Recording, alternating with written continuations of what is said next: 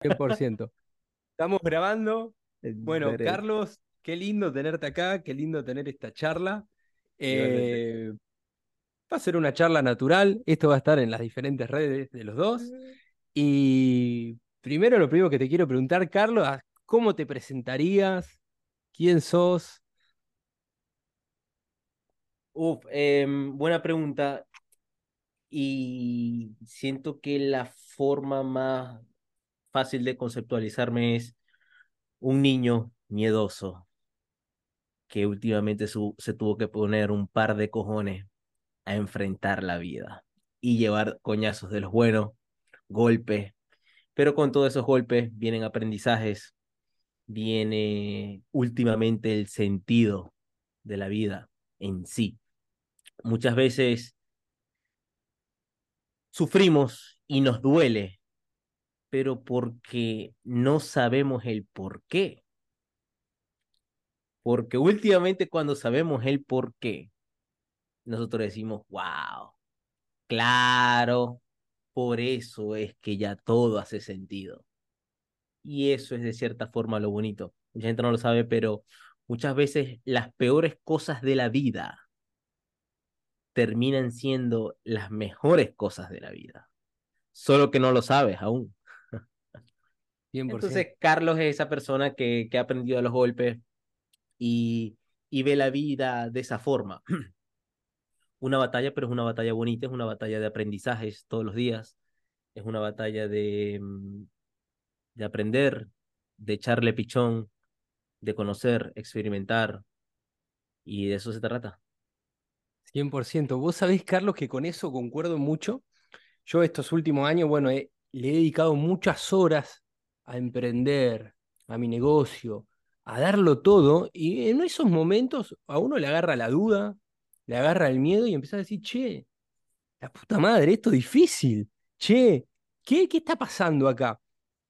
Y, con, y voy alineado con esto que vos decís, cuando uno deja pasar el tiempo, empieza a entender que esos momentos difíciles había mucho aprendizaje, que solamente hay que pasarlos. Y capaz que no lo ves todavía, o no, no lo entendés por qué las cosas son así, o por qué sentís esa presión, o ese miedo.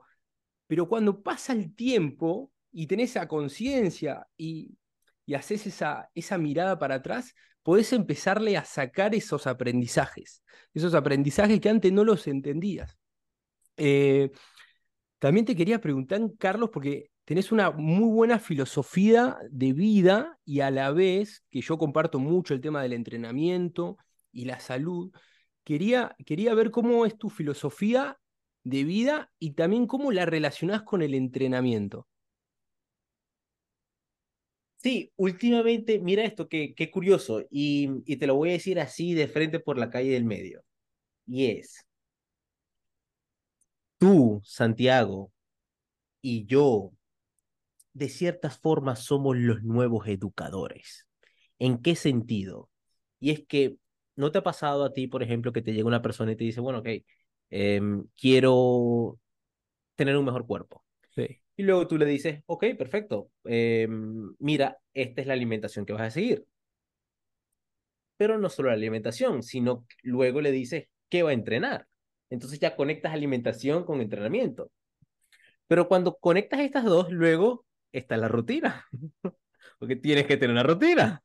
Sí. Entonces ya tiene la, eh, ya, ya, ya en el, concepto, en el paquete, entra rutina, alimentación, entrenamiento, pero luego la persona lo hace y no tiene resultado. Luego tú le debes y le dices, ah, pero ¿por qué no tiene resultado? Ah, porque no estoy durmiendo. y tú, "Ah, ahora hay que dormir. Entonces ya pones sueño, rutina y empiezas a agregar hábitos. Entonces, de repente, esto que simplemente empezó como un mejor cuerpo, que simplemente iba a empezar en entrenamiento, últimamente se resume en todo esto, rutinas, hábitos, pequeños detalles, sueños, luego rutinas mañaneras, estructura de sistemas. Entonces, este juego es más holístico, ya no es de cierta forma lineal, no es la rutina, entrenamiento, anda, vete, sino es ya un cambio de estilo de vida. Y mmm, Cuando hablamos ya también de estilo de vida, hablamos de mentalidad, porque van a haber esos momentos en el que tú dices, ah, no quiero entrenar, o ah, em, esto no estoy obteniendo resultados. Y ahí es donde entra la filosofía, o digamos la mentalidad.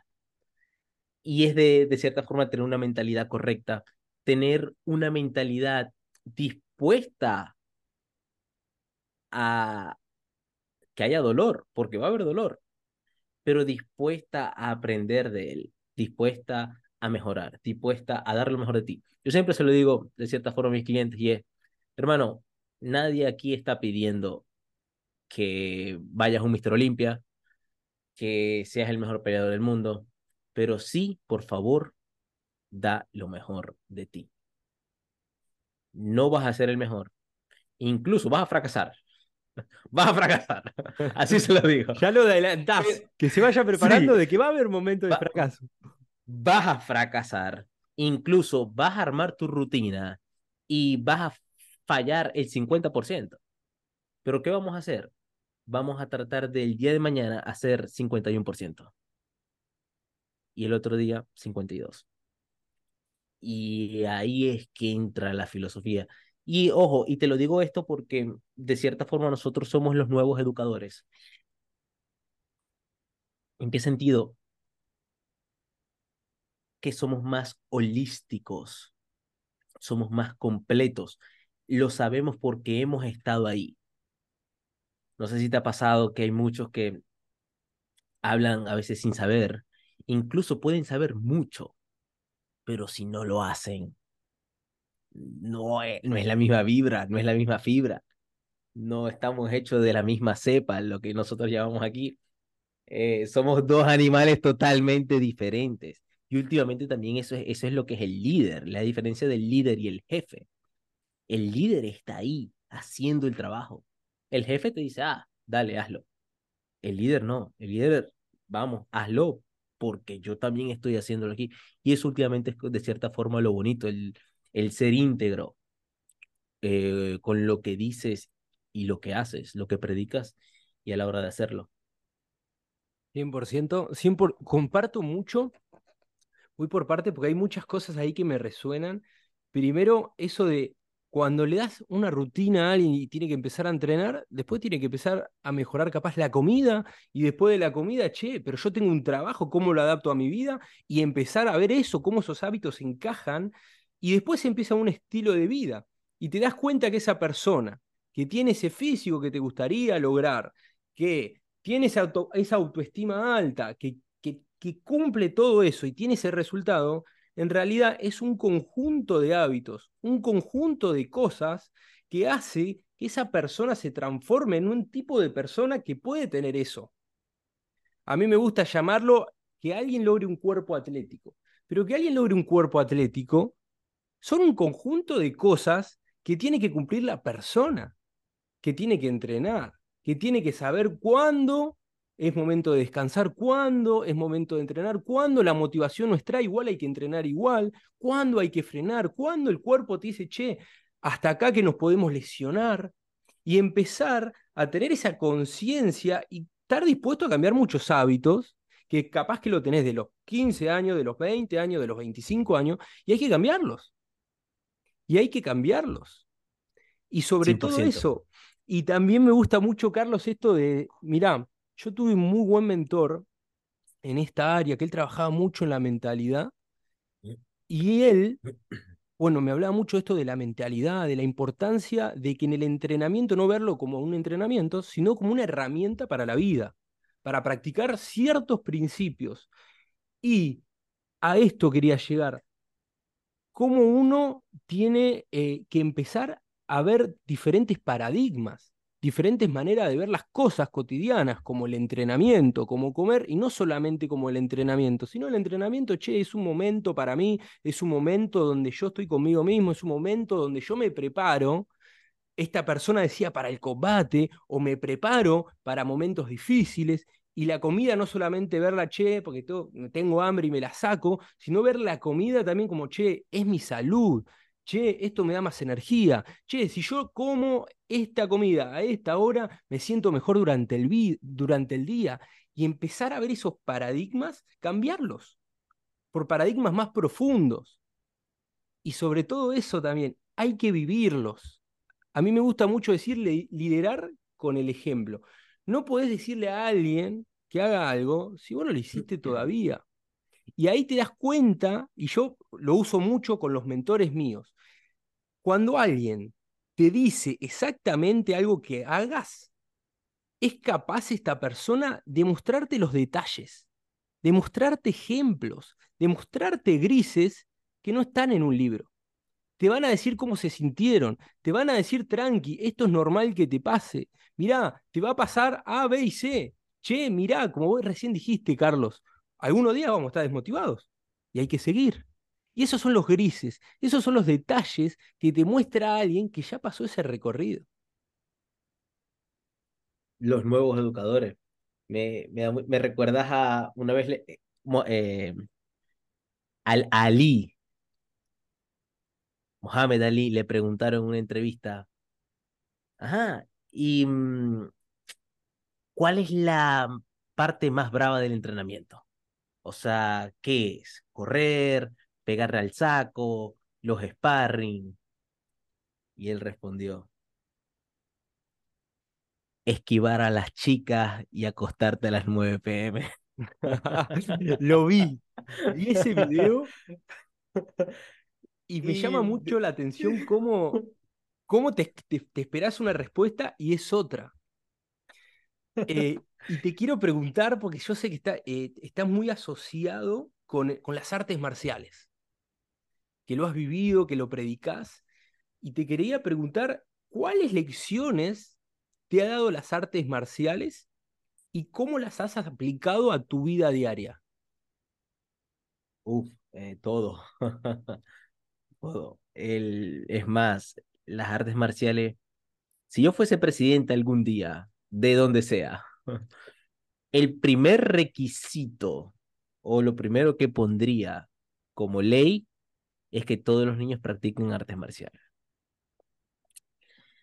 Esto se hace incluso, esto se hace en China, si no me equivoco, o, en Rusia, creo que es en Rusia. Y mm, porque las artes marciales te da algo que no, no encuentras en ningún otro lugar. Por ejemplo, mm, en el gym, en las pesas, que las amo, incluso siento que son fundamentales también. Ok, tú, tú levantas a la pesa, perfecto. Pero en las artes marciales, la pesa te está tratando de levantar a ti. y tú no quieres que te levante. Entonces, y esa pesa también es una persona.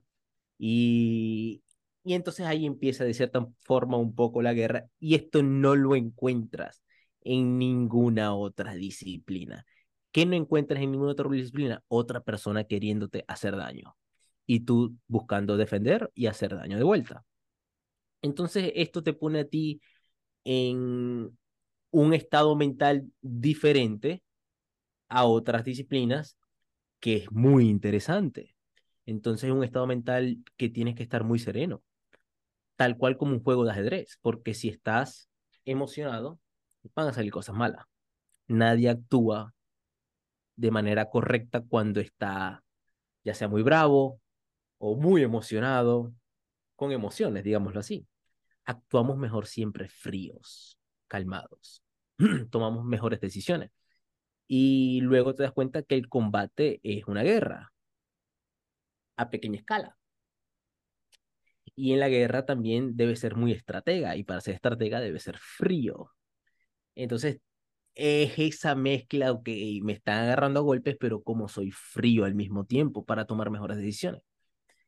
Y luego aquí viene todo el, todos los trucos de guerra, por ejemplo, yo te voy a hacer creer que voy por la derecha.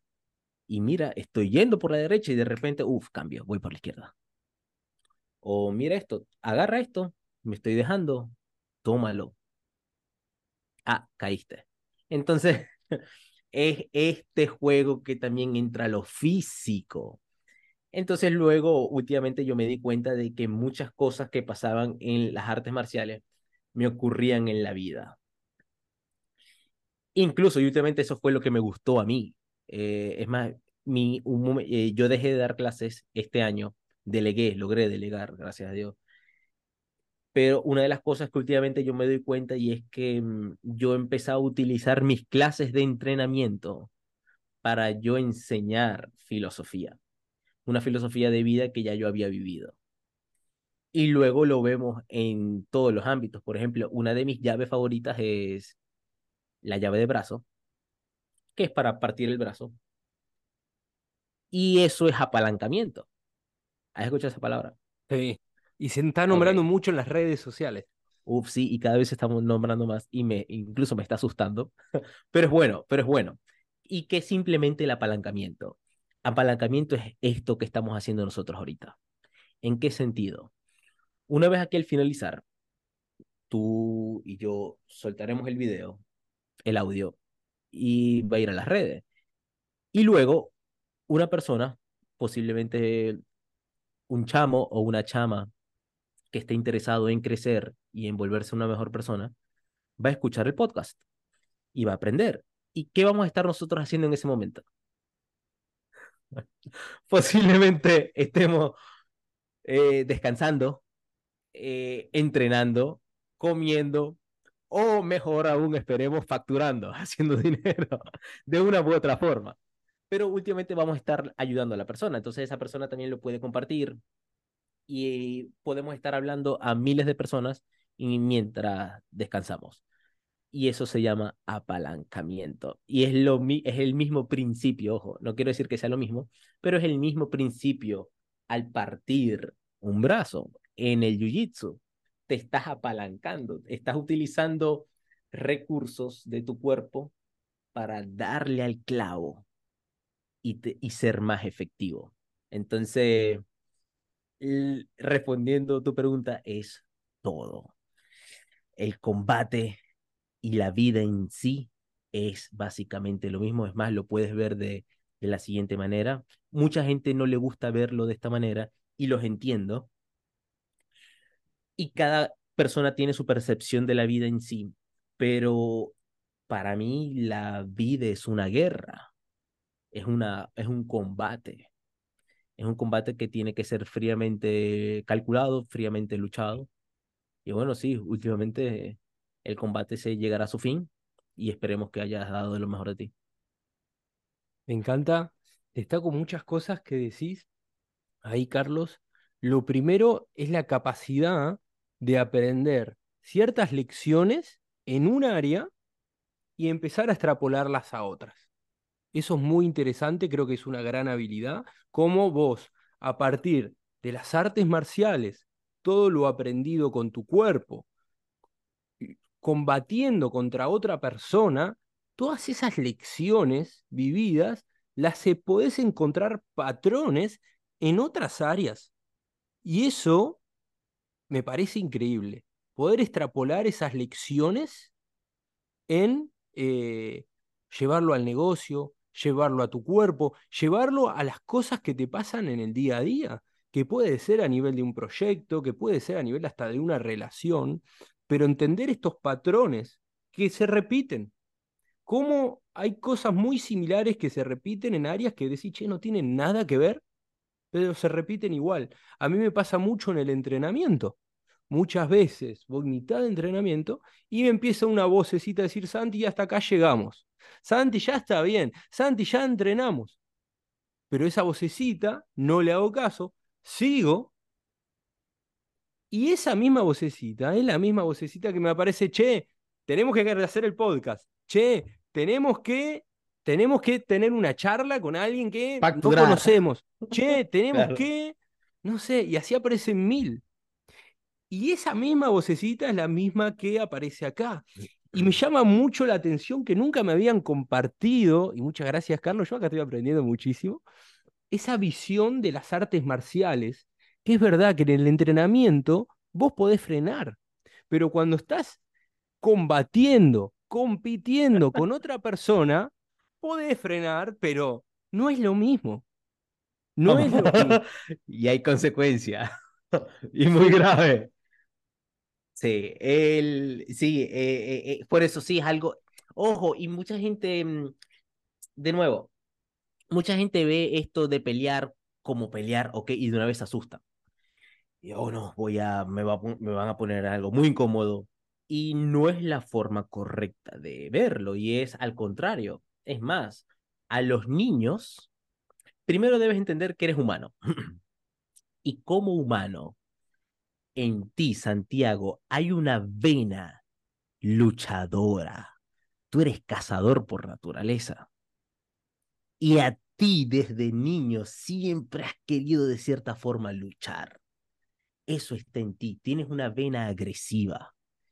Eso lo tienes que aceptar. Eso es últimamente uno hace las paces, uno entiende que es humano y uno entiende que tiene pensamientos negativos. Uno entiende que a veces quiere atacar. Pero digamos, en paréntesis, que no puedes decir solo a todo el mundo que quieres atacar. ¿Por qué? Si no te ven mal. Ah, no, él es el malo, él es el que ataca. Pero el, el, el artista entiende que tiene esos dos mundos y tiene su, su lado profundo. Este es el típico caso, por ejemplo, no sé si conoces a Kobe Bryant. Sí. Sí. Kobe Bryant se decía que, mm, que tenía una vena malvada, pero esa vena era lo que lo hacía el mejor del mundo, porque la lograba canalizar. Entonces, tú tienes, Santiago, y todos nosotros, los humanos en sí, tenemos esa vena agresiva, ese, digamos, ego, también lo podemos llamar, ese que queremos salir, que queremos luchar, queremos pasarnos al otro, pero no lo queremos hacer de la forma incorrecta, no queremos gritar, no queremos, sino queremos agarrar esa energía, porque esa energía es muy poderosa y la queremos canalizar a cosas positivas. Ahí es cuando entran las artes marciales. Y es que en ti, Santiago, siempre estaba esa vena agresiva. Entonces, y una vez que tú cedes a esa vena agresiva y la logras canalizar a algo positivo, wow, te sientes de cierta forma como un artista que estuvo preso y al salir le dan un lienzo y un pincel. Wow, o sea, y empieza a pintar y pintura, claro. Entonces, de cierta forma se siente liberado por fin. Entonces, mucha gente a veces ve este, este mundo de pelea como algo agresivo. Eh, yo trato de que no sea así, sino al contrario. Por ejemplo, a los niños yo los hago que lo vean como una especie de juego. Hey, él te quiere tumbar, tú no lo dejes y ellos se divierten, no tienes toda la idea, la, eh, la, la, risa y, lo que les gusta, el, el, el, e, eso hecho. Y eso es lo que estamos haciendo. Al final, eh, es, es, más, te lo voy a decir así, te dije que la vida era una guerra, pero la vida también es un juego. entonces, entonces es este juego de dos niños, mira, él te quiere tumbar, tú no lo dejes, y ellos se súper divierten. Incluso también a los más grandes eh, te, por ejemplo, tengo una, cha, una, una amiga que quiere, que, que me dijo que quería entrenar, ella tiene 26, 27 años, y luego le digo, ah, hey, mira, no has ido, porque tiene tiempo diciéndome que quiere ir. Hey, no has ido, estamos acá. No, que estoy esperando que me entre el espíritu para ir. Y yo ya va. Nadie va a agarrar a golpes aquí a nadie. Al contrario, te vas a divertir. Va a ser una especie de juego. Y te lo voy a decir así, Santi, últimamente el oponente es una ilusión. El oponente no está, es una ilusión. El verdadero oponente eres tú. Tú luchas contra ti. Eres tú luchando contra ti. Es más, si quieres me puedo ir más profundo y es, Me encanta. tú eres tu, tú eres tu peor enemigo. Últimamente tú eres tu peor enemigo y la lucha en verdad es muy personal. Entonces a veces vemos, igual, que, igual como en el gym, tu espejo. Muchas veces vemos a veces a la otra persona como, como ese enemigo. Lo ten, le tengo que ganar. Y no, te tienes que ganar tú, a ti, dando lo mejor de ti. Él simplemente es una ilusión. En el gym es tú contra el espejo.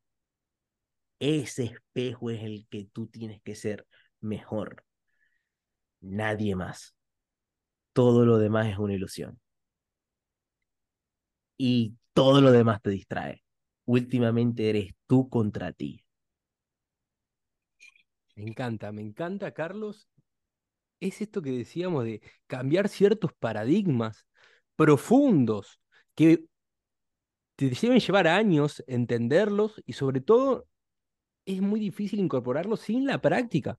Por eso lo importante de ponerte en acción.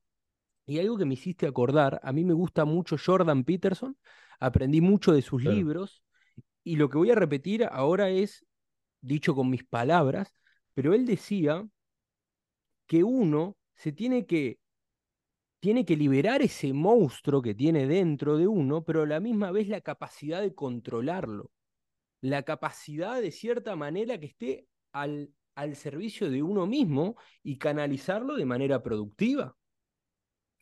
Y llevándolo a algo, a herramientas, a ejemplos, a cosas prácticas, ¿dónde puedo canalizar toda esa energía, todas esas ganas de salir de uno mismo? ¿Qué mejor en un lugar controlado, entre comillas, que pueden ser las artes marciales, que puede ser el entrenamiento, que puede ser un deporte como el básquet, que, me nombraste recién, eh, a, la leyenda, eh, pero como una persona, cuando puede localizar toda esa energía y la pone al servicio de, ¿cómo hago yo para hacer esto más productivo? Puede salir cosas eh, que no existen o cosas que decís, esto va más allá del talento. Y es, y es sobre todo eso. Y antes de eso, volver para atrás, es empezar a reconocer, che, esto que yo tengo reprimido, capaz que no. Capaz que está mal canalizado. O capaz tengo que aprender a cómo canalizarlo.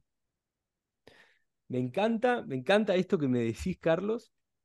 Eh, te quiero hacer otra pregunta yo tengo muchas llamadas de estrategia con muchas personas y me dicen algo, dos cosas principalmente. Me dicen, Santi, quiero marcar el abdomen. Y cuando empiezo a profundizar, y le o marcar el abdomen o bajar la panza. Y cuando empiezo a profundizar, yo lo primero le digo, ¿para qué lo querés hacer eso? ¿O por qué lo querés hacer? Y me dicen, porque no me gusta cómo me veo. Y yo le digo, está bien, ¿y cómo te gustaría? ¿Y por qué? ¿Por qué lo querés hacer? Porque no tengo autoestima quiero mejorarme, quiero verme mejor, quiero confiar, tener más confianza en mí mismo y lo quiero hacer por mí. Y estas son las respuestas que me dan. Y esto te quiero preguntar, Carlos, ¿qué le aconsejarías a esa persona que tiene baja autoestima, que quiere mejorar su cuerpo y sobre todo eso, empezar a mejorar su autoestima y su confianza? Uf, eh, es poderosa, pero también es muy simple. Eh, y, también la, la, vida es eso, la vida es muy complicada, pero es muy simple. Y es muy simple y es muy complicada. bueno, te lo voy a decir así. Nada más hay tres colores primarios y mira todos los colores que hay, que nacen de esos tres. Eh, el universo entero, no solo esta galaxia, el universo entero está compuesto de 92 elementos los de la tabla periódica. No hay más, ni uno más, ni uno menos. El universo entero. El... y de nuevo, últimamente, para mí esa es la definición de sabiduría. La sabiduría para mí es tomar un concepto muy complicado y simplificarlo en dos, tres palabras. Por ejemplo, el Big Bang o eh, la creación del universo en dos palabras, Big Bang.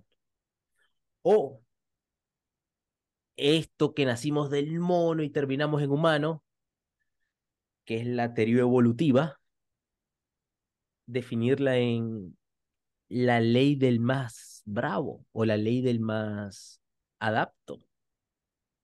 Eh, en inglés se llama the, eh, the Survival of the Fittest. Entonces es un concepto súper grande que se resume en muy pequeño. Cuando a mí me llegan así, eh, este tipo de personas con baja autoestima, primero que simpatizo, porque he estado ahí y todos hemos estado ahí. También tienes que entender que mm, la persona y cambiar su perspectiva. ¿En qué sentido cambiar la perspectiva? Si te enfocas en lo malo, si te enfocas, eh, Santi, si tú vienes y, y de repente empezamos a hablar y tú me dices, no, que estoy aquí enfocado en, me van a cobrar, tengo que pagar esto, y ya que, ah, y mira esta otra persona que lo está haciendo mejor, y mira este otro que también lo está haciendo mucho mejor, ah, te vas a abrumar. Ahí no debe estar tu enfoque. Tu enfoque debe estar plenamente y absolutamente en lo que controlas, no en lo que controlas. En lo que no controlas, ni te preocupes. No, con, no controlas el gobierno, no controlas, en verdad, últimamente te vas a dar cuenta que si te vas preguntando todo esto, no controlas nada. te lo voy a decir así, Santi, no controlas ni tu cuerpo. Tú te puedes enfermar mañana y no lo controlas, no tienes control de eso, ni de tu cuerpo en sí. Entonces, ¿qué controlas? Y la respuesta es nada, pero controlas tus pensamientos, controlas a dónde diriges tu atención. Y aquí viene el poder grande que tienes.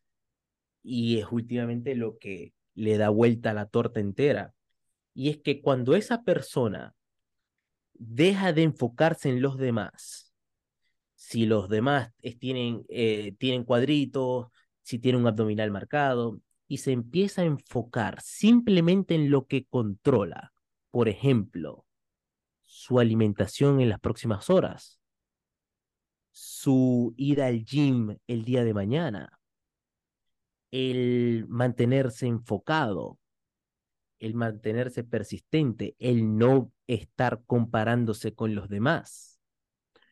Cuando él se empieza a enfocar en esas cosas positivas, ¡wow! La perspectiva le cambia. Tanto, tanto, tanto que es casi inmediato y de repente la persona dice, ¡wow! Me siento tan bien. Y un ejercicio también que a mí me fascina es simplemente agradecer.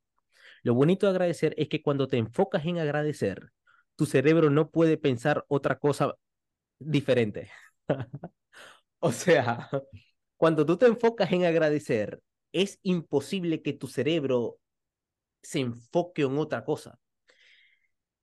Y mira lo bonito de agradecer, y es que cuando tú te das cuenta Santi, y me incluso me siento un poco ahorita al decírtelo, y es que hace poco yo, gracias a Dios, tengo la oportunidad de, de entrenar aquí al lado, o sea, tengo mi sede de entrenamiento eh, a 10 minutos caminando, que los he utilizado de cierta forma para meditar mientras camino, no, no, no, no utilizo el carro, pero estaba de regreso ayer y vi de, de camino de regreso a una niña con dos señores a su espalda, uno agarrado del otro.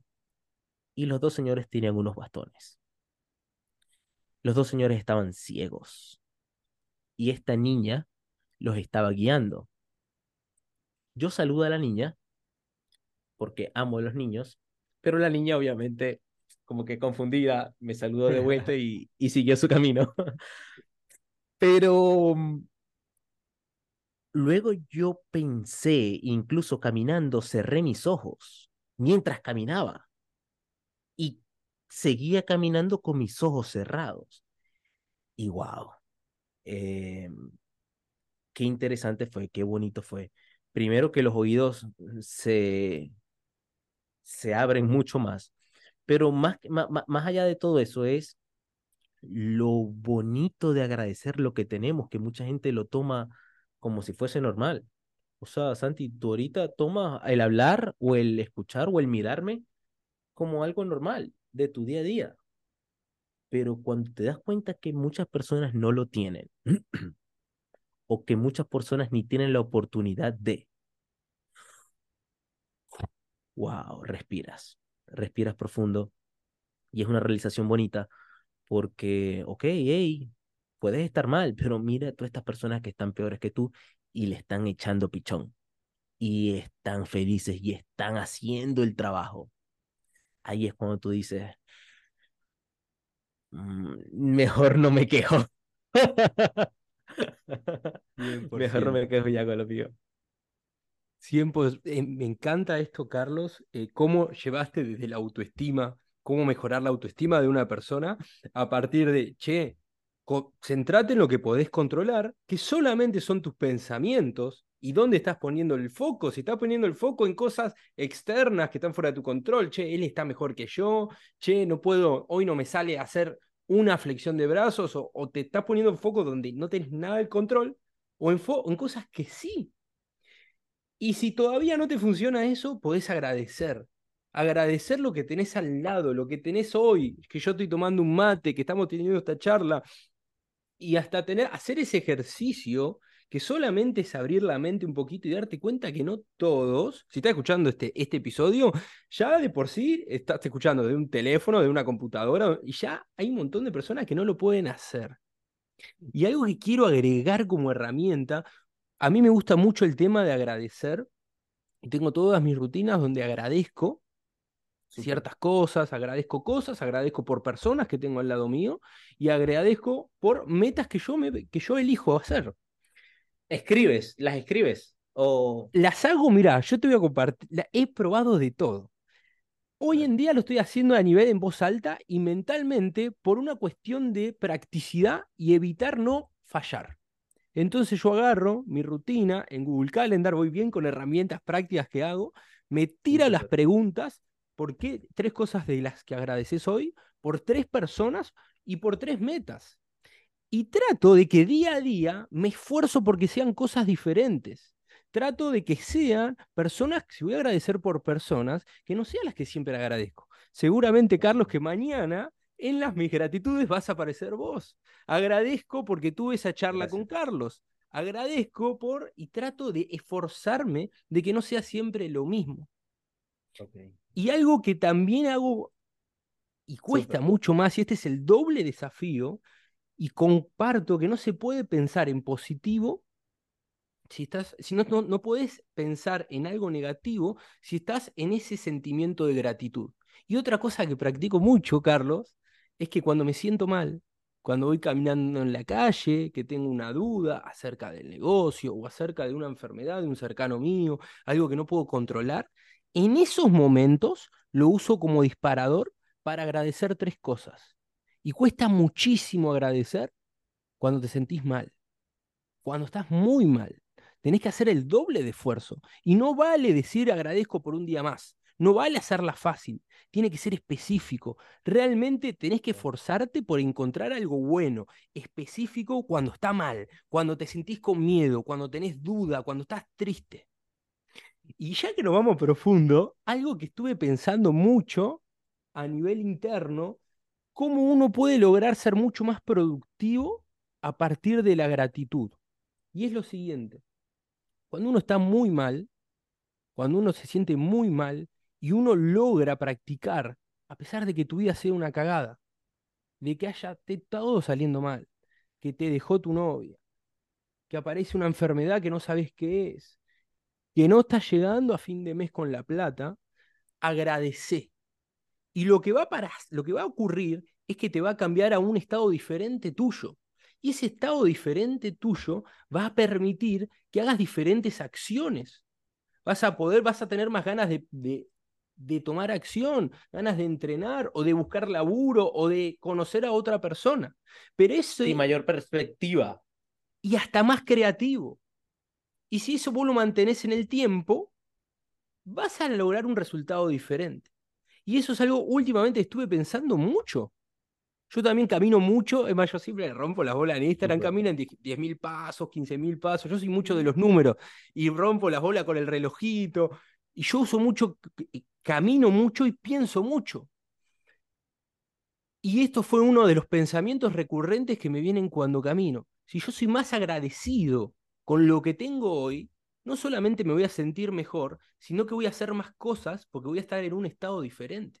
Por eso es tan interesante agradecer por lo que tenemos hoy, porque vas a cambiar tu estado y vas a lograr cosas diferentes porque vas a ser otra persona las que toma las decisiones.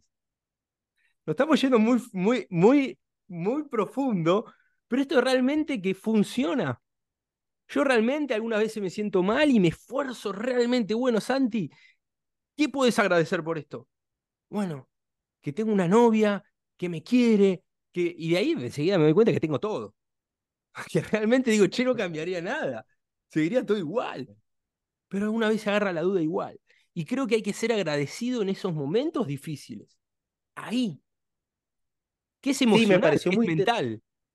Me pareció muy interesante lo que dijiste, que es el, el, el, agradecer específico, el, porque uno puede, de nuevo, agradecer ampliamente, estoy vivo, ok. Pero luego te puedes ir a lo más micro, o sea, de lo macro a lo micro. Y luego mencionaste que en esos momentos difíciles, que a veces puede ser que sean donde más nos cuesta, pero en los momentos más importantes. Incluso esto, me, esto, es, esto es básicamente filosofía en acción, que mucha gente a veces las personas creen que la filosofía es esto de libros y una persona estudiando en, el, en una biblioteca. Y no, la filosofía jamás es eso, jamás lo fue. la filosofía es hacer. La filosofía es allá en la batalla. Eh, es más, la mejor forma de ponerlo es, la mejor filosofía es tomar acción. Esa es la mejor filosofía, últimamente. Entonces, ojo, de nuevo, una cosa es uno decirlo aquí en la fácil y luego la otra es cuando te pasen las cosas. Entonces ahí es lo bonito, de cierta forma, y es lo bonito. De cierta forma, en ese momento es donde uno saca de cierta forma esos breaks. Está pasando esto, digamos, por ejemplo, ah, acabas de chocar. Uf, chocaste. Pero de nuevo sacas el break y respiras. Ok. Simplemente fue un choque. Simplemente fue un choque. Estoy sano. Ok, tengo que pagar, qué sé yo, 100 dólares, 20 dólares, 50 dólares, pero solo fue eso. Gracias a Dios. De igual forma, esto lo podemos escalar. Obviamente no, no, no lo quiero escalar. Yo tengo un humor muy negro, pero supongamos que murió una persona. Tenías una pinta, persona. Carlos, de que te gustaba el humor negro. No lo quería decir, pero parecía. este, pero supongamos que de repente chocaste y mataste a una persona. Oh, shit. Pero bueno, al menos fue una persona. no fueron María. o sea, okay, no fueron María. No fue ella y el perro.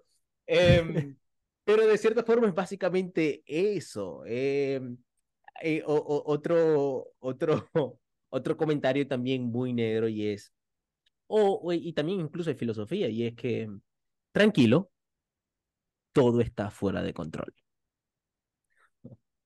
No te preocupes, todo está fuera de control. O el otro que también me gusta a mí es, hermano, no te preocupes, te vas a morir. Tranquilo. no pasa nada.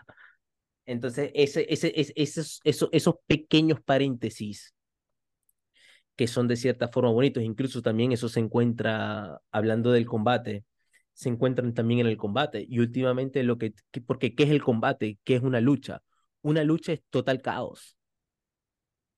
Es caos total. Él te quiere golpear, tú lo quieres golpear a él, de repente tú no ves, de repente te duele una patada un golpe, una llave, es caos total.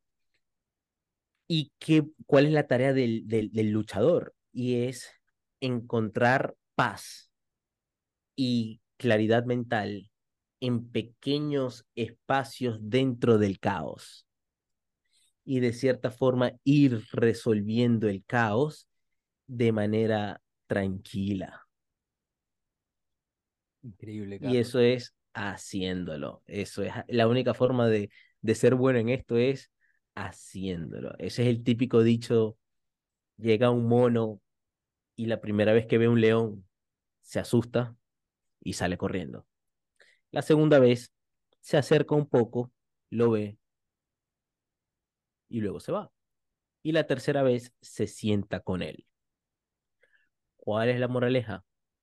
Mientras más te acerques a tus miedos, más adapto, más te vas a adaptar a ellos, más, más, más se digieren, más fácil se digieren. Sí, sí, sí, mira, eso, como, eso que decís eh, que la filosofía se prende en la vida, en la acción. Yo comparto algo que me pasó. Yo hace un tiempo había leído un libro que se llama Invicto, que es de estoicismo, y me había parecido muy bueno. Dije, ah, está bueno el libro. Y, y estos últimos años me fueron pasando diferentes cosas, pérdidas, desafíos míos personales, ponerme en situaciones que pensaba que iban a ser más fácil y no eran tan fácil, que tenía más responsabilidades. Y todo eso, ese libro, últimamente lo estuve repasando y viendo esto de la dicotomía de control, que hay cosas que, no están, que están fuera de tu control, empezaron a cobrar sentido. empezaron a, a tener mucho más sentido cuando yo fui haciendo cosas que no estaba acostumbrado a hacer, que salía de lo cotidiano que salí de, voy con ejemplo específico, cuando renuncié a mi trabajo para dedicarme a lo que me dedico, salir de relación de dependencia. Eso fue, fue una crisis. ¿Y ahora? ¿Y ahora qué hacemos, Santi? ¿Y ahora? Y bueno, ahora hay que bancársela. Y ahora el nivel emocional, soportar esas cosas. Y ese libro, todas estas cosas, la filosofía, todas estas cosas profundas que uno reflexiona, agradecer, todas estas herramientas, empiezan a cobrar sentido cuando las necesitas. Y me hubiera encantado, Carlos, que haya existido un hermano mayor, un conocido, alguien como vos que me diga, mira, esto lo podés practicar, practicar en las artes marciales y no darte un palazo que vos lo vas a aprender, ¿eh? Seguro que lo vas a aprender. Pero te va a doler menos. Porque si vos lo, lo aprendés de chico en un arte marcial, darte cuenta que no siempre es fácil, de que no siempre van a salir las cosas, no siempre van a salir las cosas como vos quieras. Hay, hace poco escuché un, un concepto que me gustó mucho, que era el síndrome del sobreviviente. Y me pasa todo el tiempo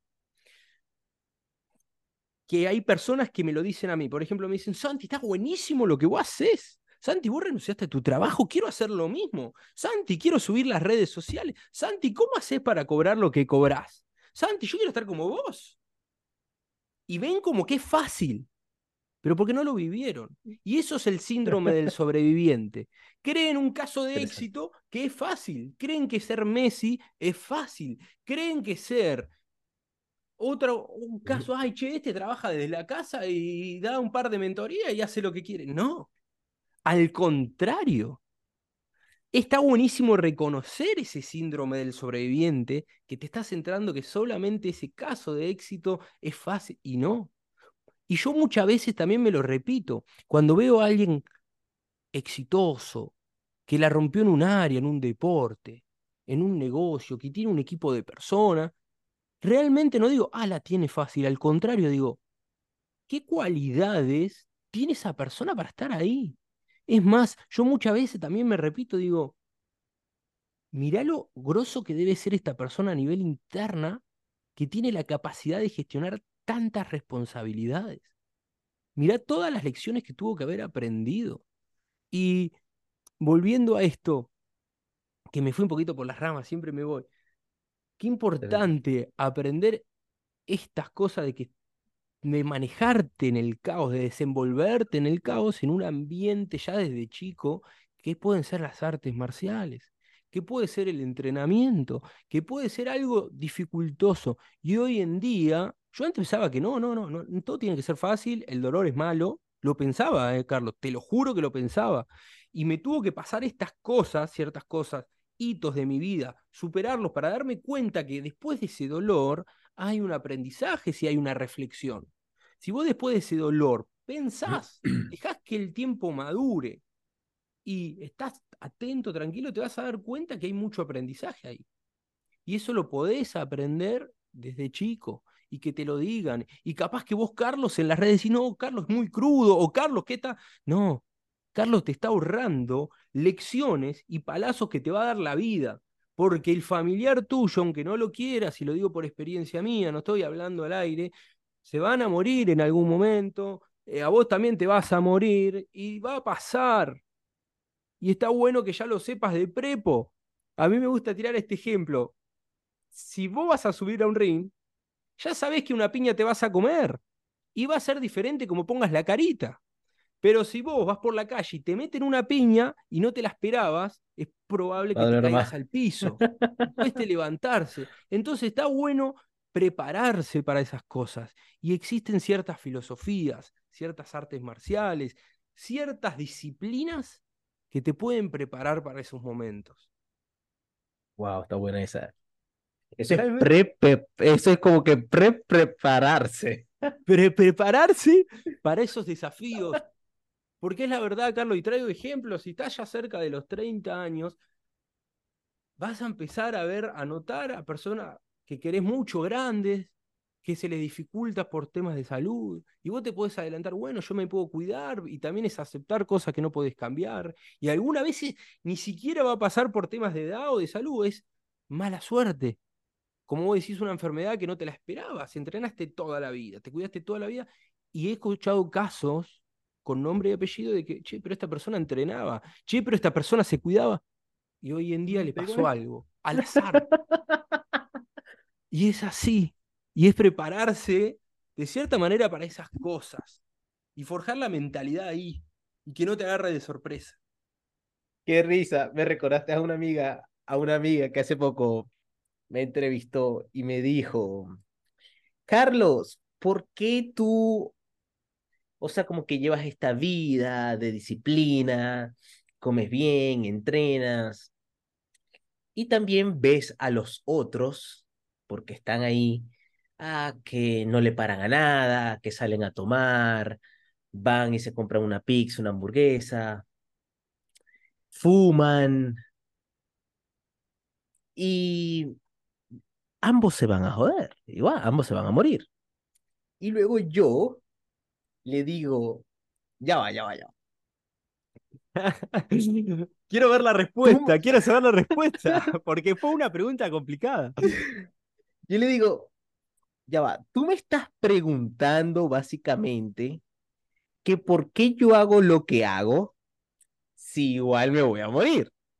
Esa es la pregunta. Y ella, bueno, así no, pero más o menos. Y la razón es esa misma. Es por eso es que uno hace lo que hace. Por eso uno hace lo que hace.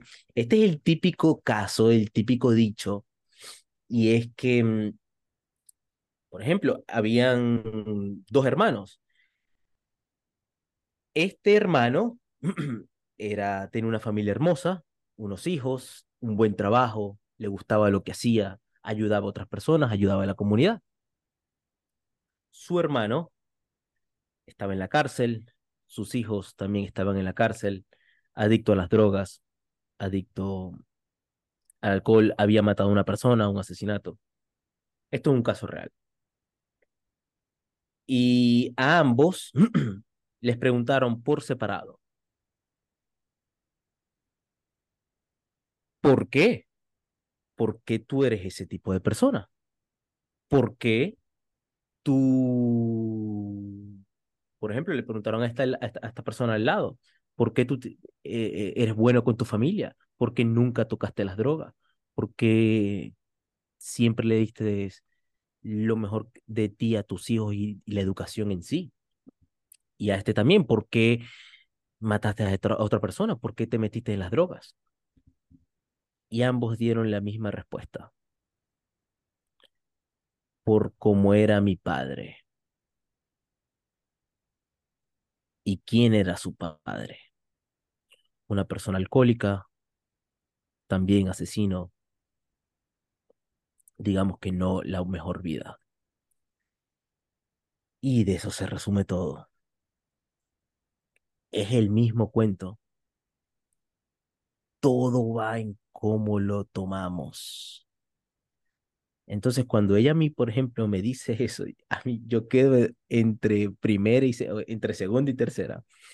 Y es porque, ¿qué más vamos a hacer? O sea, ¿cuál es la otra opción? E- Esa es la otra opción. ¿Eso es lo mejor que yo puedo hacer? No, verga, no. Prefiero, prefiero escucharme a mí, prefiero hacer lo que en verdad yo sienta, digamos, dar lo mejor de mí. No es perfecto porque, porque caigo y fracaso, Pero eso sí, apenas tengo ese disparo, me vuelvo a levantar, me lavo la cara y voy otra vez, día uno. Santiago, te lo voy a decir así. Y disculpa que sea tan drástico, y es que todos somos adictos. Todos somos adictos. Básicamente, elige tu adicción. Elige la... Santiago, aquí está. Todas... ¿Cómo, cómo prefieres morir? aquí está todo. Tú eliges. Mátate tú mismo. Mátate tú mismo. ¿En qué te quiero decir en esto de que todos somos adictos? Y es que últimamente todo se resume al famoso dicho de las adicciones de Alcohólicos Anónimos y es un día a la vez. Hermano, un día a la vez. A mí me gusta llamarlo paso a paso. ¿Y qué es? Hermano, no pienses en el cuerpo perfecto. Piensa en hoy en entrenar. Paso a paso. No pienses en ese logro, no. En qué tienes que hacer después. Y de nuevo, el día a día. Día a día. Eh, es una batalla constante, es una batalla diaria, el tú luchar contra eso. Pero es la batalla en sí. Y ese es el sentido en sí también últimamente.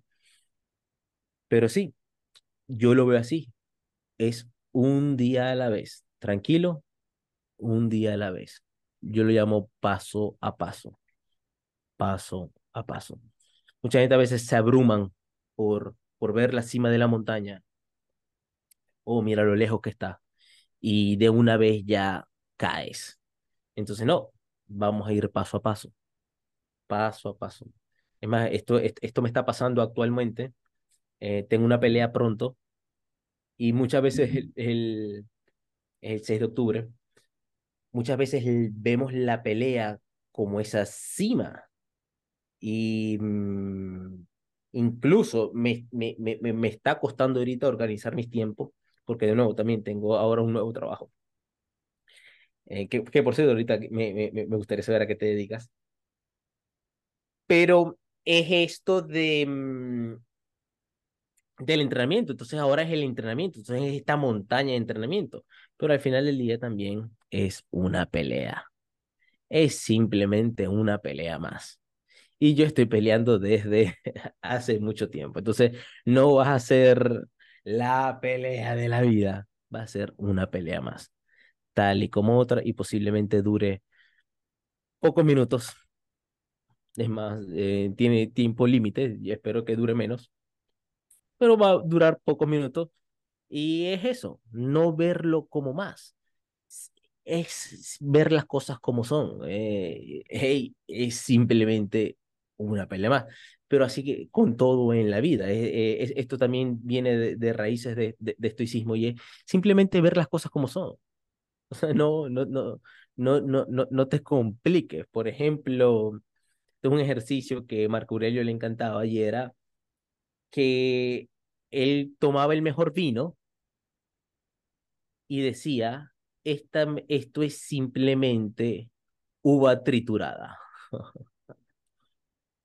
o comía la mejor carne, yo te puedo decir, hey, T-bone, eh, este corte, un tomahawk.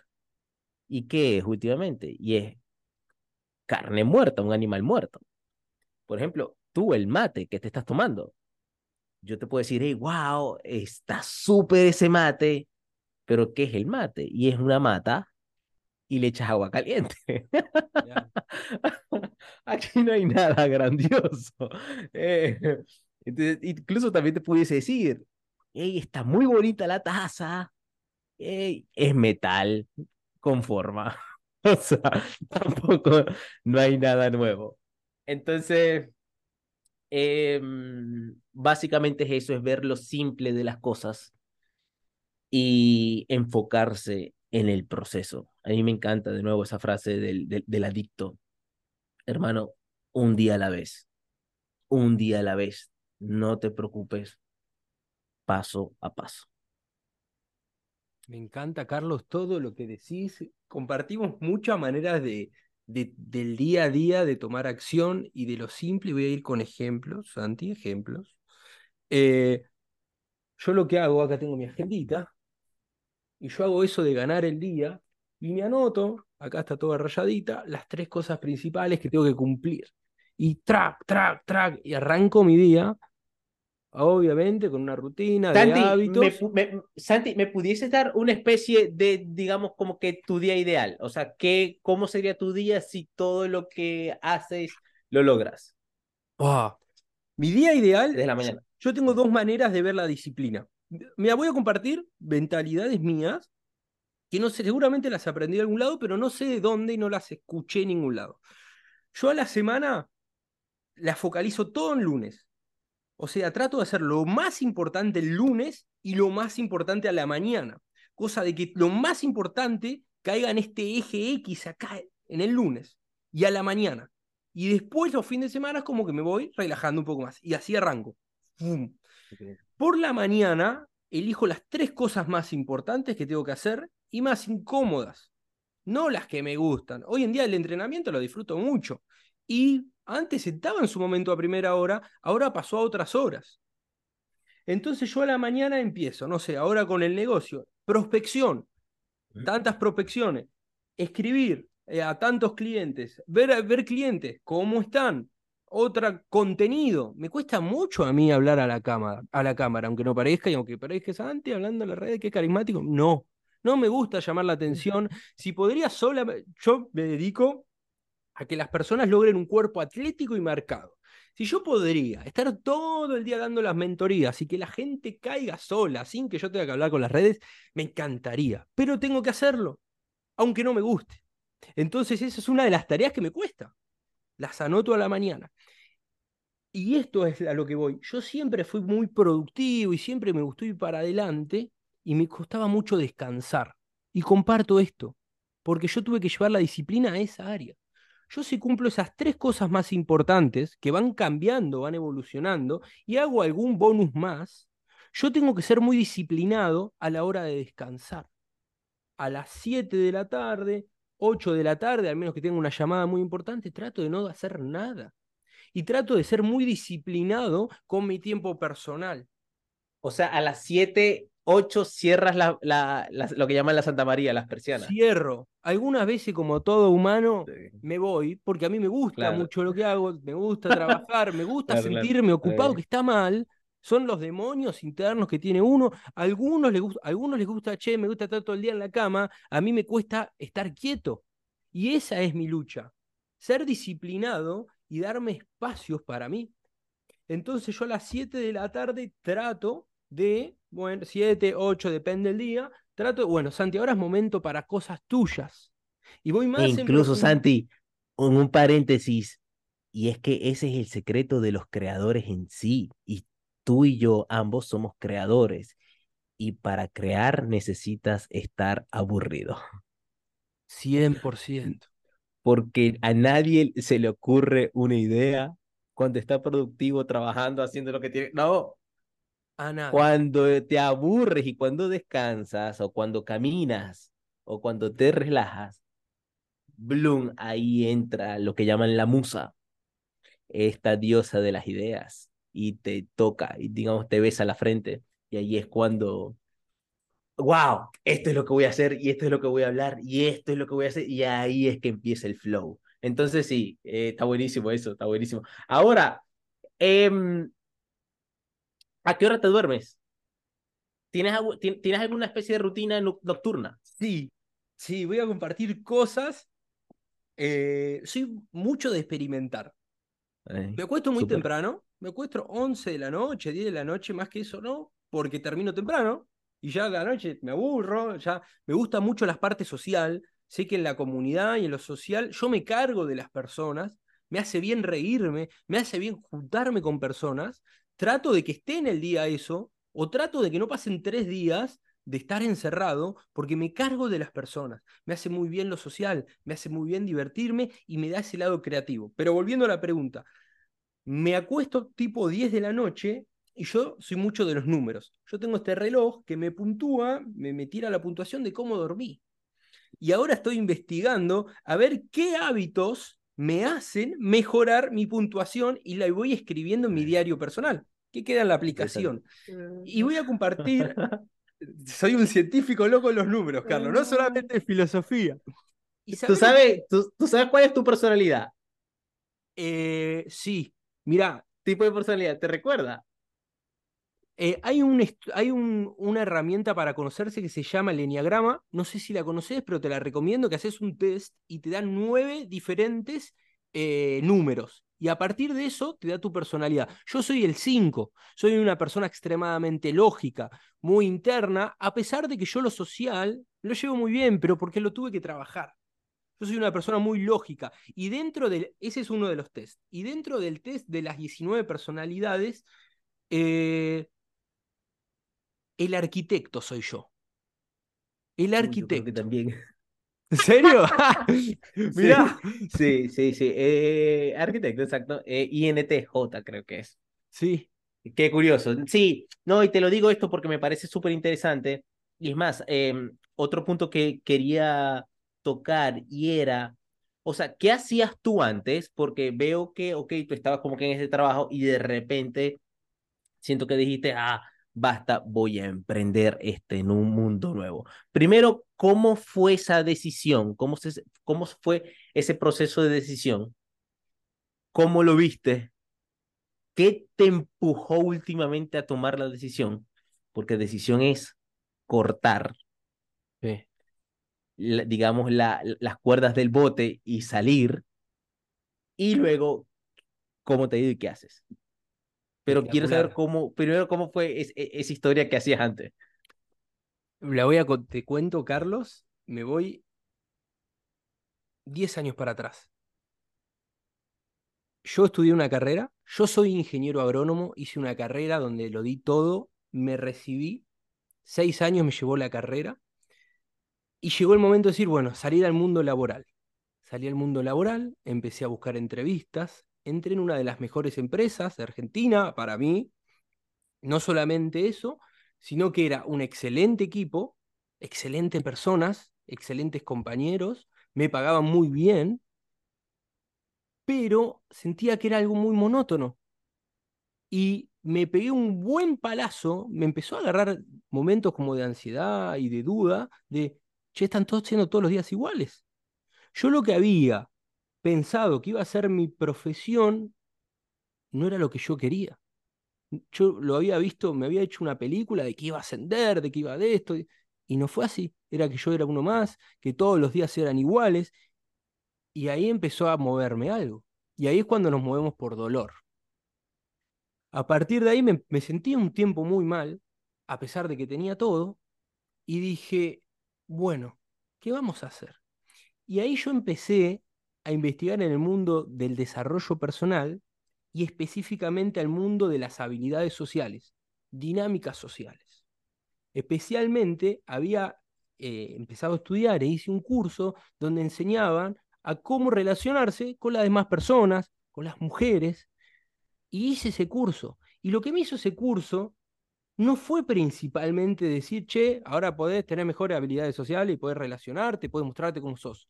Lo que me enseñó ese curso es que, che, si podés aprender esta habilidad, esta habilidad nueva, podés aprender cualquier cosa. Podés hacer lo que quieras. Y ahí empecé a emprender. Al principio arrancó como un hobby. Yo siempre lo que hago para encarar un problema, invierto lo que hay que invertir. Me compré un curso de mil dólares en su momento, ¡pum! y lo, tomá, acá está mi plata, que era un montón para mí y me enseñaron muchísimo sobre negocios, sobre emprender, sobre marketing, avatar, cómo hablar, bla, bla, bla, bla. Seguía mi laburo, no había crecido tanto. Y seguía. Después seguí con unos con socios. Después nos peleamos y dejamos. Yo a lo, a lo nazi le digo, seguí invirtiendo. invertí en un programa de alto rendimiento y la persona, yo había sido su mejor alumno y me dijo, Santi, ¿querés que te enseñe a emprender? Y le pagué cuatro mil dólares más y me enseñó lo que él enseñó. Y yo todavía seguía mi trabajo. Y un día, cuando yo ya estaba viendo muy bien con mi emprendimiento, que ahora voy a contar bien lo que me dedico, porque yo me iba y estaba ganando más con mi emprendimiento, con mi negocio, que en el laburo. Y esta persona cara a cara me dijo, Santi, tenés que renunciar. Ya estás preparado, ya estás bien tus números y ya tenés que hacerlo. En ese momento sentí que me moría. Te lo juro. Santi, tenés que renunciar. Santi, que tiene que renunciar, era una personalidad muy fuerte. Me puso contra las cuerdas. Santi, hacelo. Santi, listo. Y en un cerré los ojos, apreté los dientes y dijo, bueno, lo hago. Fui y renuncié. Pero lo difícil fue, es no lo sé tampoco, no quiero hablar sin saber, pero a mí me costó mucho porque me fui de un lugar donde me pagaban bien, donde había excelentes personas y encima me tenían en cuenta al para bosque, seguir creciendo. Te fuiste al bosque. Me fui al bosque porque tenía ganas, porque me estaba yendo muy bien. Y, me, y lo hice. Y ahí empezó mi carrera de emprender solo, de vivir de esto. Hubo momentos, che, y ahora no hay plata todos los meses, che, ahora, eh, ahora hay que salir a buscar clientes. Bueno, y ahora, y lo que más hice y lo que más me sirvió, seguir invirtiendo en mentores, en gente que siga, que ya haya transitado el camino. ¿Qué hice? Apenas renuncié, ¡pum! Dos mil dólares más a otro. Y me mostró más del camino. Y encima cada vez que yo invertía, lo recuperaba. Y seguía, y me Exacto. enseñaban a vender, y me enseñaban a marketing. Y a mí siempre me gustó enseñar. Esa parte ya la tenía. Y hoy en día seguimos invirtiendo en mentores, seguimos escalando el negocio. Ahora estamos viendo de agrandar el equipo, de, de ver a qué personas elegir, si un alumno mío o gente que me ofrezca, que haga lo que necesito ahí. Y hoy en día, principalmente me dedico a esas personas que tienen baja autoestima, que no le gustan cómo se ven al espejo, que realmente le cuesta entrenar y que no quieren un cuerpo gigante tipo Arnold Schwarzenegger, sino un cuerpo más definido, más marcado, a que lo logren. En un periodo de cuatro a seis meses, que lo logren. Y es lo que yo lo llamo lograr un cuerpo atlético y marcado, que es lo que ellos quieren. No alguien gigante, alguien que no tiene nada de malo. Y es lo que a mí me costó, porque yo de los 15 años que fui gordito, y no solamente eso, sino que a mí me- no me gustaba cómo me veía. Y fue la lucha mía constante de que me mataba entrenando y no podía cambiar, hasta que lo pude lograr. Y es mucho, es como vos decís, es más simple de lo que cree uno. Pero el problema está en lo que no sabemos, no en lo que ya sabemos. Pero es muy simple. Y hoy me dedico a eso, a que las personas logren ese cuerpo atlético y conlleva también un cambio de hábitos, un cambio de un montón de cosas. Y que las personas lo Ahora, y- logren. Sí, decime. Ahora, ¿y cómo ha sido de cierta forma tu proceso en este, digamos, de 9 a 5, el famoso 9 a 5? De trabajo, ok, tal, y de repente a este mundo donde tú eres tu propio jefe, donde tú mismo te tienes que autodisciplinar, porque eres tu propio jefe y tu propio empleado. Eh, y te tienes que dar órdenes y luego el empleado tú tienes que ir a actuar. Eh, ¿cómo? Y de, y de nuevo, no tienes un salario fijo. ¿Cómo ha sido esa experiencia y cómo la has sobrellevado? A nivel emocional fue muy difícil. Tuve que. Fueron momentos de mucha intranquilidad, de mucha duda. Lo que más me ha ayudado es tener a un mentor. Cuando uno va caminando por un área que no conoce, realmente está guía bueno tener un guía. Realmente está bueno tener un guía. Yo siempre tuve esa figura. ¿Y cómo hice yo para disciplinarme? Siempre fui una persona muy organizada. O sea, no me había tirado a la pileta, yo tenía lo que se llamaba una reserva de efectivo, sabía cuántos meses podía vivir, sa- sabía exactamente bien lo que tenía que hacer, ya tenía clientes, ya tenía todo armado. Lo único que me faltaba era esa dosis de confianza en mí. Ok. Y también, a pesar de que uno tiene todo ordenado, la duda y el miedo va a aparecer igual. Y hay cosas que siempre vas a tener que seguir aprendiendo. Empezar a tener una rutina, porque muchos le dan al palo al trabajo, uy, el laburo de relación de dependencia, pero lo que no sabes es que tu trabajo de relación de dependencia te ordena, te ordena tu semana. Y cuando solamente vos mismo te tenés que ordenar, ahí tenés que tener un buen sistema para ordenarte, porque no tenés al jefe o a alguien que te diga de 9 a 6, venís. No, 24 24 puedes hacer lo que vos quieras, y si no te movés, no entra. También aprender a que no es que puede entrar mucha plata un mes y hay meses que no. Y es empezar a cambiar muchas mentalidades y muchos paradigmas, aprender a vender. Yo no tengo una personalidad de ah, vender, tuve que aprenderlo, aprender a vender, a cómo vender, a escuchar a la persona. Y, y fueron muchas cosas que fui aprendiendo y sigo aprendiendo. Me faltan muchísimas, pero si podría decir cosas clave es tener una buena estrategia, tener una buena preparación, tener buenos mentores. Los mentores me, me, me ayudaron muchísimo. Qué bueno. Eso me ha ayudado mucho y un sostén, un sostén social, un sostén de personas que estén en la misma. Yo me rodeo de personas que están igual que yo o más arriba que yo. Y eso también me da tranquilidad, si no te sentí el loco, el loco de, de tu familia, capaz. ¿No?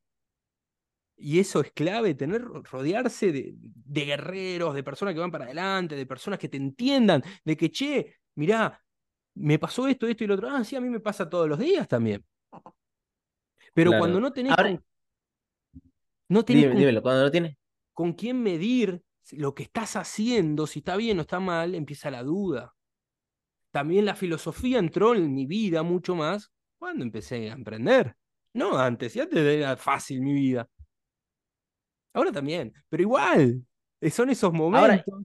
y esos mentores que los mencionas, so- ¿eran mentores de cierta forma de qué ámbito? ¿Del ámbito filosófico o del ámbito de trabajo?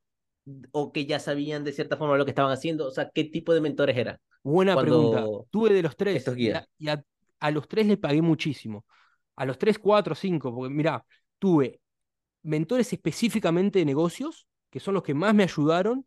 Tuve mentores que estaban recién arrancando, recién, recién, recién, y me ayudaron bastante también, pero que no tenían Pero te ayudaban en qué es, en, en, en, en el ámbito laboral, de rueda, de sistema, de económico, o qué o Sistemas, cómo. paso a paso.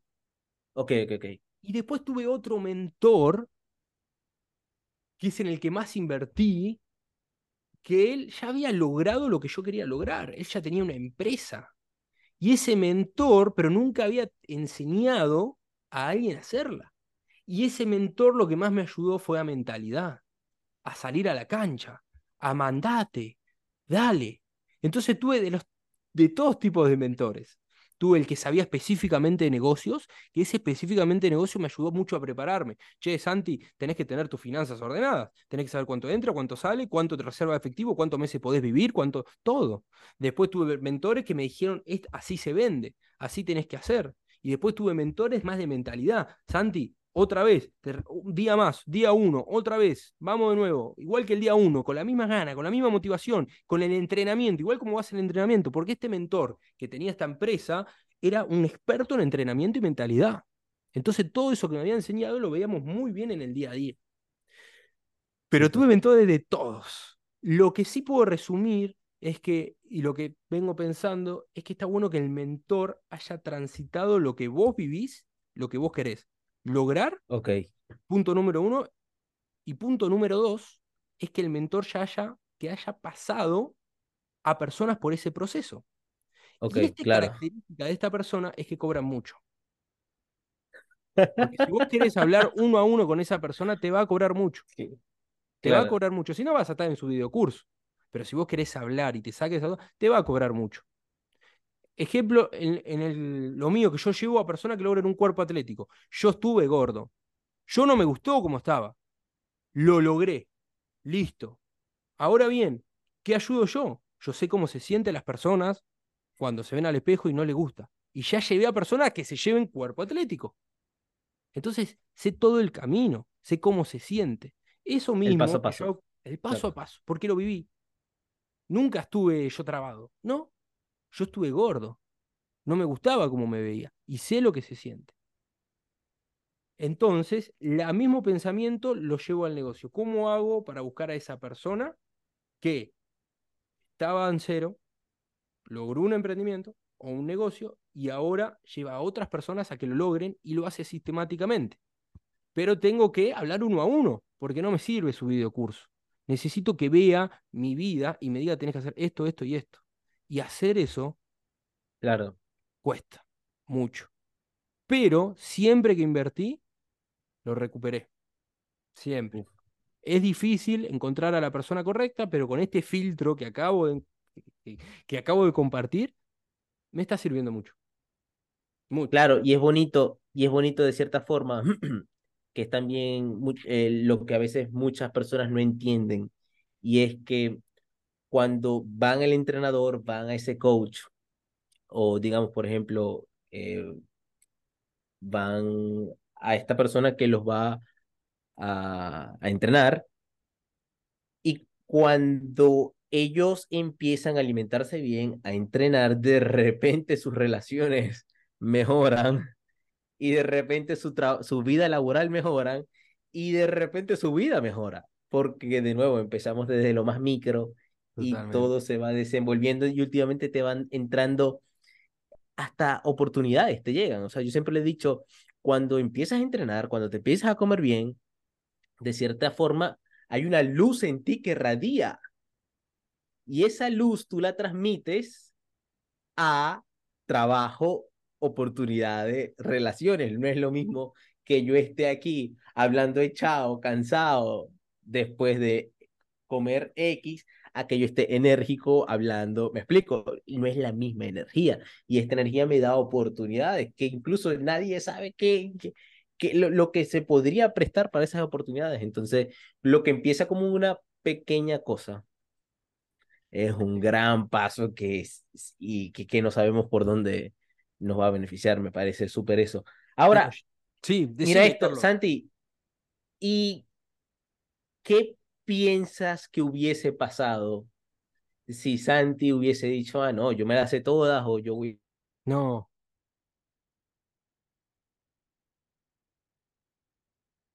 Carlos, te perdí. A ver si...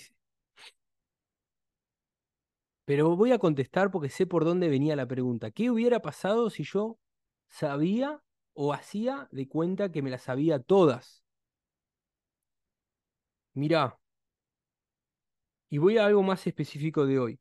Antes de entrar en la charla, Carlos, algo que, que yo me escribí antes de empezar a hablar juntos es, yo voy a entrar con curiosidad yo voy a entrar a ver qué tiene para enseñarme Carlos.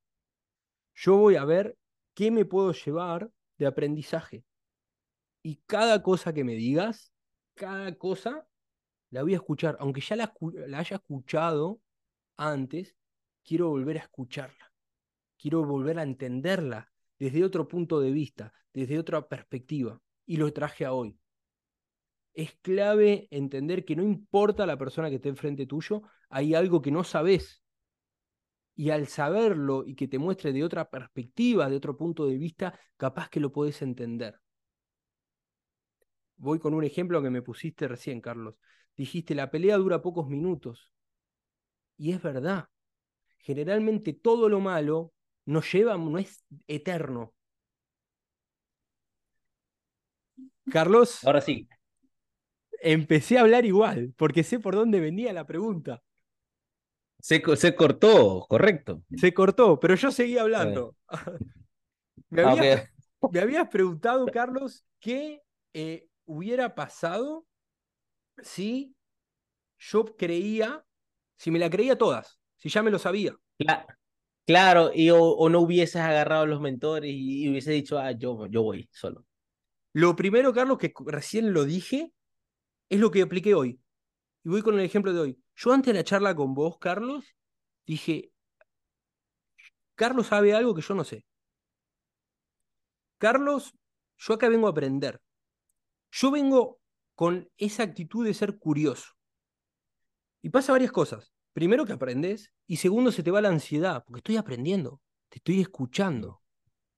Eso me va a dar mucha curiosidad. Eso primero, estar con eso, siempre tener esa actitud de ser curioso. Muchas cosas, y voy con ejemplos. Primero, antes de esta charla.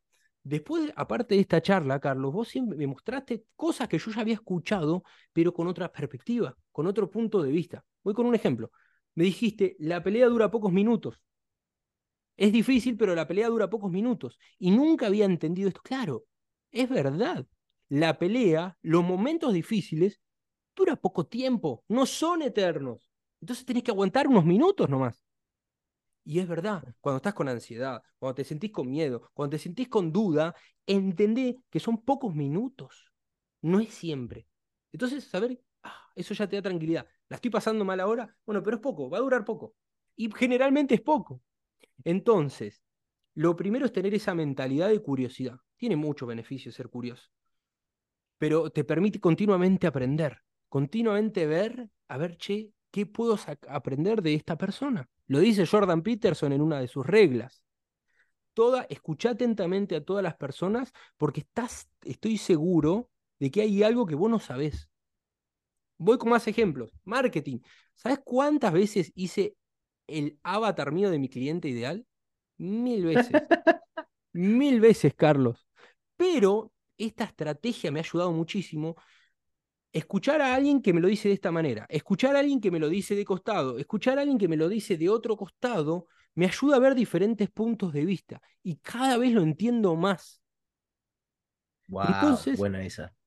A pesar de que uno ya sepa algo, cuando alguien te lo vuelve a decir, seguís aprendiendo, porque te lo está contando con otros ojos, con otro punto de vista. Y también, porque soy muy curioso, y también porque tengo mucho miedo, que también es mi fuerte, es como me ha ayudado en, che, si yo no logro ese resultado es porque hay algo que no sé. Entonces le voy a pagar a alguien para que me diga. Le delego la estrategia. Yo lo único que tengo que hacer es tomar acción. Nada más. Nada más. Y me callo. Y me callo. Y alguna vez hasta me cuesta tomar acción. Pero la figura del mentor a mí me ha ayudado muchísimo. Esa persona que ya recorrió. Y vuelvo otra vez, y vuelvo, y, para todo, ¿eh? No solamente a nivel de negocio. Hay algo que también lo habré escuchado en algún lado, y yo lo llamo la pirámide del avance. ¿De qué se trata? de cómo solucionar un problema. A partir de diferentes maneras. Primero, en la pirámide, el mentor. Si después no, no tenés el acceso a ese mentor, un curso. Si no tenés un curso, un libro. Si no tenés un libro, contenido gratuito. Y lo último, prueba y error. Y te lo llevo a cosas que no tengan nada que ver con el negocio. Relaciones. Si te va mal en las relaciones, a ver, busca el mentor. Bueno, no encuentro el mentor, busca el libro. Bueno, encontrar el libro, bueno, el curso. Bueno, no encontrar el curso, bueno. Yo estoy en una relación, estoy muy bien hoy en mi relación, y hoy en día digo, bueno, pero me gustaría estar mejor todavía. Y ahora me voy a comprar un libro que habla sobre relaciones. Y entonces yo ataco las cosas importantes, las áreas de mi Básicamente todo excepto quedarte con los brazos cruzados. Exacto, exacto. Quedarme con los brazos cruzados nunca. Nunca, Carlos. Exactamente.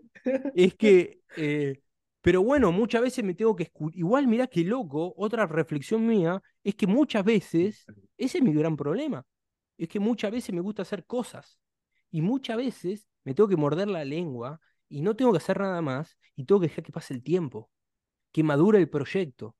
Y me tengo que obligar a estar con los brazos cruzados. Yo no puedo obligar. Es difícil. Y es re difícil.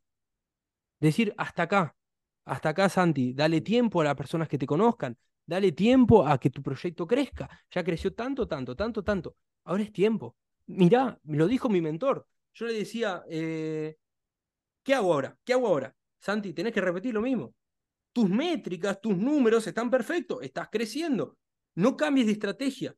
¿Y ahí qué es lo que tengo que hacer? Brazos cruzados. la rueda. Pasan tres días y voy otra vez al mi mentor. ¿Qué tengo que hacer? Santi, ya te dije, brazos cruzados. Y, y, va a pasar tres días la semana que viene y voy a volver a hablarle. Y es esa paciencia con uno mismo. Wow, interesante. Alguien, si tuvo mucho tiempo eh, que no se vio como es entrenar, poder hacer ciertos pasos, después podés mejorar la alimentación, dormir bien, pero cuando ya tenés eso, bueno, vamos a sostener eso. No, no, pero quiero hacer algo. Sostengamos. Tengamos esa mirada a largo plazo. Paciencia. Sostener. Sostener lo que construiste. Y mantener. Y me pasa mucho en, en, el entrenamiento, no me pasa porque ya la dominé esa área de cierta manera, porque puedo no, no la dominé. Por las cosas que estoy, las cosas locas que estoy investigando, porque me encanta. Es día a día, es una, es una, es una guerra diaria. es una guerra diaria. Eh, pero tengo más paciencia en, el, me tengo mucho más paciencia en el entrenamiento y en el negocio no tanto. Y tengo que desarrollar esa paciencia y extrapolarla ahí. Y me cuesta algunas veces. Pero bueno, es día a día, eh, es ir viendo cómo extrapolo todas esas aprendizajes a esto. Eh, me fui un poco por, por las ramas, Carlos, espero que te haya contestado esa pregunta. Algo que te quería decir, Carlos, también para darle un cierre, porque creo que vamos dos horas o una hora y media. Sí. Eh, algo que quieras agregar, algo que quieras compartir. Mira, me voy a copiar, a mí me gustan mucho los podcasts, y me voy a, a copiar de, de, una pregunta de, de un buen entrevistador que escucho mucho, que dice lo siguiente. Y ya digo, no lo inventé yo esto, lo voy a decir con mis palabras. Imagínate, Carlos, que todo lo que hiciste ahora se pierde. Que te queda un día solo en la tierra. Y solamente puedes dejar un mensaje tuyo. Una verdad para vos. Algo que realmente descubriste y querés que aprendan las personas. Y puede ser solamente un mensaje. ¿Cuál sería? Uh. Está buenísima. Es profunda. Pero también simple. y es que las personas entiendan no el precio de las cosas, sino el valor. El valor de las cosas es lo que en verdad vale, digámoslo así. Eh, esto lo menciono en mi libro y es, yo digo, es más, posiblemente lo haya escrito llorando, y es, el mundo va a cambiar cuando las personas entiendan el valor de las cosas y no el precio. Y de nuevo, o sea, mira esto, Santi, y es que tú eres rico, eres millonario, o sea, mírate, tienes salud o haces lo que te gusta, tienes ojos, tienes un oído, escuchas, percibes. ¿Qué más quiere? O rico. Y mucha gente eso no lo valora. Entonces, sin duda, ese, ese fuese el mensaje. Obviamente el mensaje también luego se divide, por ejemplo, en que la vida es muy corta. Y por eso hay que valorarlo más. En, últimamente también ayudar a otros a crecer. Eso es, eso también va con eso, cuando, cuando entiendes el valor de las cosas, eh, te das cuenta que nada vale mucho, nada vale casi nada, y que son pocas cosas las que valen, y el ayudar al otro, wow, en verdad te llena. Y, mm, y eso es bonito, el elevar la conciencia global. Y esto de nuevo es lo que tú estás haciendo, lo que yo estoy haciendo también a mi forma. Yo creo últimamente en esto, Santi, y es que mm, creo en personas tanto como tú, como yo, como esa persona que nos está escuchando, porque somos todos, y esta es la nueva era del Internet, y es que todos estamos desde nuestra esquina, desde nuestro punto, logrando mejorar, logrando luchar, básicamente dando nuestra batalla desde nuestra esquina con lo que podemos y tenemos desde donde estamos, mientras podamos. me dio, me, me, me, dio mucha curiosidad porque mm, eh, hay una historia que la hija de Churchill en la guerra mundial, la segunda guerra mundial le dice, ajá, papá, pero ¿qué pasa si los nazis llegan y rompen la puerta? O sea, ¿qué, qué puedo hacer? Y Churchill le dice, siempre puedes ir a la cocina, agarrar un cuchillo y llevarte a uno. Siempre puedes hacer algo al respecto. Nadie está pidiendo que cambies el mundo, nadie está pidiendo, pero simplemente da lo mejor de ti.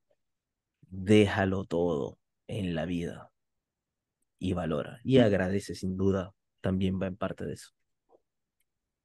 Hermoso, Carlos. Hermoso, gracias por estas palabras.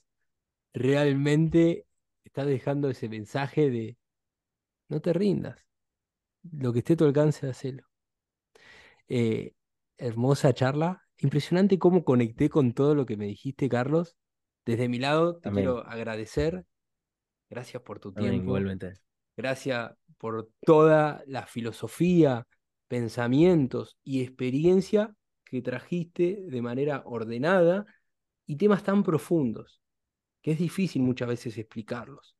Y realmente poder ordenarlos y compartirlos, pues hay que tener ganas de compartirlos, cómo uno piensa y exponerte, realmente es muy valorable. Eh, te quiero Amén, agradecer amén. otra vez. Igualmente, Santi. También, eh, si querés decir tus redes sociales, Carlos, por favor vayan a seguir a Carlos. Es una máquina de inspirar personas.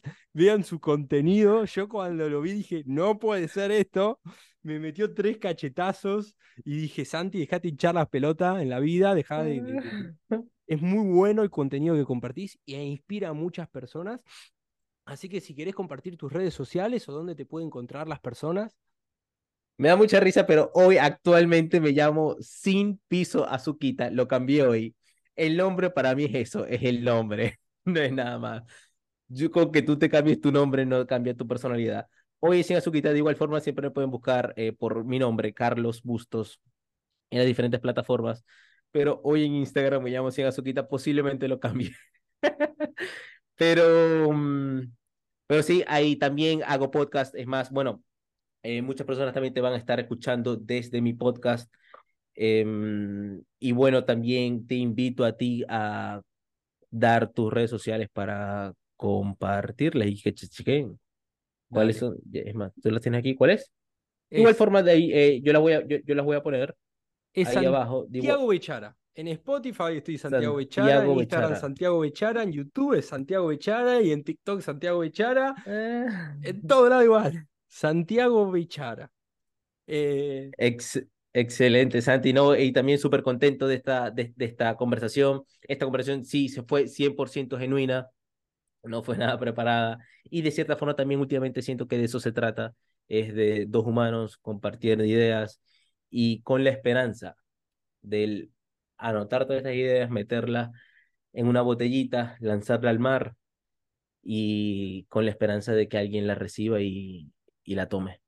sí, 100%, 100%. Amén. Bueno, Carlos, a meterle, a Os, meterle con todo. os.